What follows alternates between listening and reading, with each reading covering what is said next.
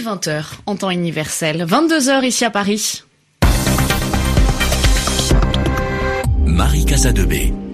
Bienvenue dans votre journal en français facile sur RFI, présenté avec Céline Pellarin. Bonjour Céline. Bonjour Marie, bonjour à tous. À la une du journal, le troisième anniversaire de l'explosion du vol MH17. Il avait quitté Amsterdam pour Kuala Lumpur, mais avait été touché par un missile au-dessus de l'est de l'Ukraine. Nous ferons, nous ferons le point sur l'enquête. De nouvelles personnalités syriennes vont être sanctionnées pour avoir participé à la fabrication d'armes chimiques ou pour en avoir utilisé contre la population. L'Union européenne les a ajoutées à sa liste déjà longue. Emmanuel Macron demande aux collectivités locales de faire des économies, mais annonce aussi quelques mesures pour leur développement. Et puis la mort d'un spécialiste des films de zombies, Georges Romero, a inspiré beaucoup de réalisateurs. Le journal. Le journal. En français facile. Il y a trois ans exactement, le vol MH17 s'écrasait dans l'est de l'Ukraine en guerre, faisant 298 morts. Il était parti d'Amsterdam avant d'être touché par un missile. Aujourd'hui, près de 2000 personnes, des proches des victimes, se sont retrouvées à l'aéroport de la ville pour découvrir un monument du souvenir. Du côté de l'enquête, aucun auteur présumé n'a été arrêté, mais on connaît les circonstances du drame. Anastasia Becchio. Les recherches de l'équipe d'investigation conjointe se concentre sur l'identification des responsables du drame, mais le processus traîne en longueur. L'enquête officielle conduite par les Pays-Bas et à laquelle participent l'Australie, la Belgique, la Malaisie et l'Ukraine a conclu que le Boeing 777 avait été touché par un missile solaire de type Buk acheminé de Russie. Il a été tiré d'une zone de combat contrôlée par les pro-russes. Le lendemain du crash, le système de lancement avait été vu à Lugansk avec un missile en moins. Reste à déterminer qui a lancé le projectile et quelles sont les personnes qui en ont donné l'ordre.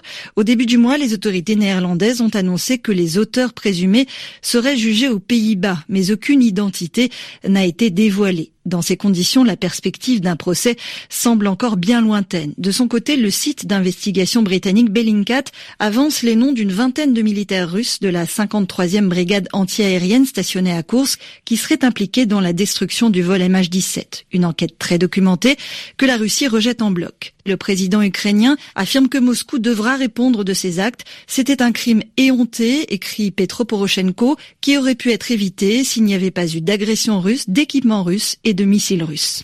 Le Cameroun a ouvert une enquête après le naufrage hier d'un bateau militaire entre Douala et la péninsule de Bakassi. Le, le, navire a coulé, sûrement à cause de la mauvaise météo. 34 soldats sont toujours portés disparus. Seuls trois ont pu être secourus. Au Mali, en revanche, les huit militaires qui avaient disparu le 9 juillet dans le nord du Mali après une attaque djihadiste ont été retrouvés mais morts. Ils auraient été capturés puis tués par balle. L'Union européenne a ajouté 16 noms à sa liste des personnes ou organisations développant ou utilisant des armes chimiques en Syrie. Il s'agit de 8 militaires haut placés et de 8 scientifiques qui vont être sanctionnés. Les précisions de Toufik Benaïchouch. Cette décision porte à 250 désormais le nombre total de personnes soumises à une interdiction de pénétrer sur le territoire de l'Union européenne et à un gel de leurs avoirs. Ils sont responsables de l'utilisation d'armes chimiques à l'encontre de la population civile en Syrie ou d'en tirer profit. Auparavant, 67 entités syriennes avait été ciblé par un gel des avoirs. Le 30 juin dernier, les experts onusiens de l'Organisation internationale pour l'interdiction des armes chimiques avaient confirmé dans un rapport d'enquête que du gaz sarin avait bien été utilisé lors d'un bombardement sur la localité syrienne de Khan Sheikhoun le 4 avril dernier. Cette attaque avait fait 87 morts, dont de nombreux enfants. Elle avait été attribuée par les Occidentaux au régime de Bachar el-Assad. Ce dernier, soutenu par son allié russe, a démenti en être à l'origine. Araka, le fief syrien de l'État islamique, sa capitale en Syrie. Les combats d'aujourd'hui ont été les plus importants depuis une semaine. Les forces soutenues par Washington ont repris un nouveau quartier, celui de Yarmouk. Cela fait huit mois maintenant que le, les FDS tentent de reprendre la ville. Ils y sont finalement entrés il y a dix jours. À Jérusalem, des musulmans ont refusé de se rendre sur l'esplanade des mosquées euh, en signe de protestation. Israël a décidé de mettre à l'entrée de ce lieu saint des détecteurs de métaux, des appareils qui signalent si quelqu'un porte une pièce métallique. La décision a été prise après l'attaque qui a provoqué la mort vendredi de deux policiers israéliens. Or, l'esplanade des mosquées se trouve à Jérusalem-Est, la partie palestinienne de la ville. L'opposition au Venezuela appelle à une grève générale ce jeudi au lendemain d'un vote symbolique. L'opposition a demandé dimanche aux Vénézuéliens s'ils étaient d'accord avec le président Nicolas Maduro de réécrire la constitution. Plus de 7 millions de personnes ont participé et la grande majorité a exprimé son désaccord avec la politique du chef de l'État. La présidence américaine salue ce soir ce vote symbolique. Le gouvernement français et le président Emmanuel Macron ont réuni aujourd'hui des élus locaux au Sénat pour leur présenter leurs projets pour les collectivités locales, c'est-à-dire les régions, les départements ou encore les communes. Les collectivités vont devoir faire plus d'économies que prévu, 13 milliards d'euros sur 5 ans. Pierre Fiersion, le chef de l'État, a fait aussi quelques annonces plus positives. Pour lutter contre la fracture territoriale, le chef de l'État a détaillé ce lundi après-midi toute une série de mesures, comme le doublement des maisons de santé et la fin des fermetures de classes primaires en milieu rural, l'Internet haut ou très haut débit sur l'ensemble du territoire d'ici fin 2020 et non 2022 comme annoncé initialement, ainsi que la création d'une agence nationale de la cohésion des territoires. Des mesures bien accueillies par les sénateurs et les représentants des collectivités. Ces derniers ont en revanche beaucoup moins goûté le projet du président de réduire le nombre d'élus locaux. Sur l'aspect budgétaire, là aussi, la pilule a du mal à passer. Les collectivités territoriales devront faire 13 milliards d'économies sur 5 ans, soit 3 milliards de plus qu'annoncé durant la campagne électorale.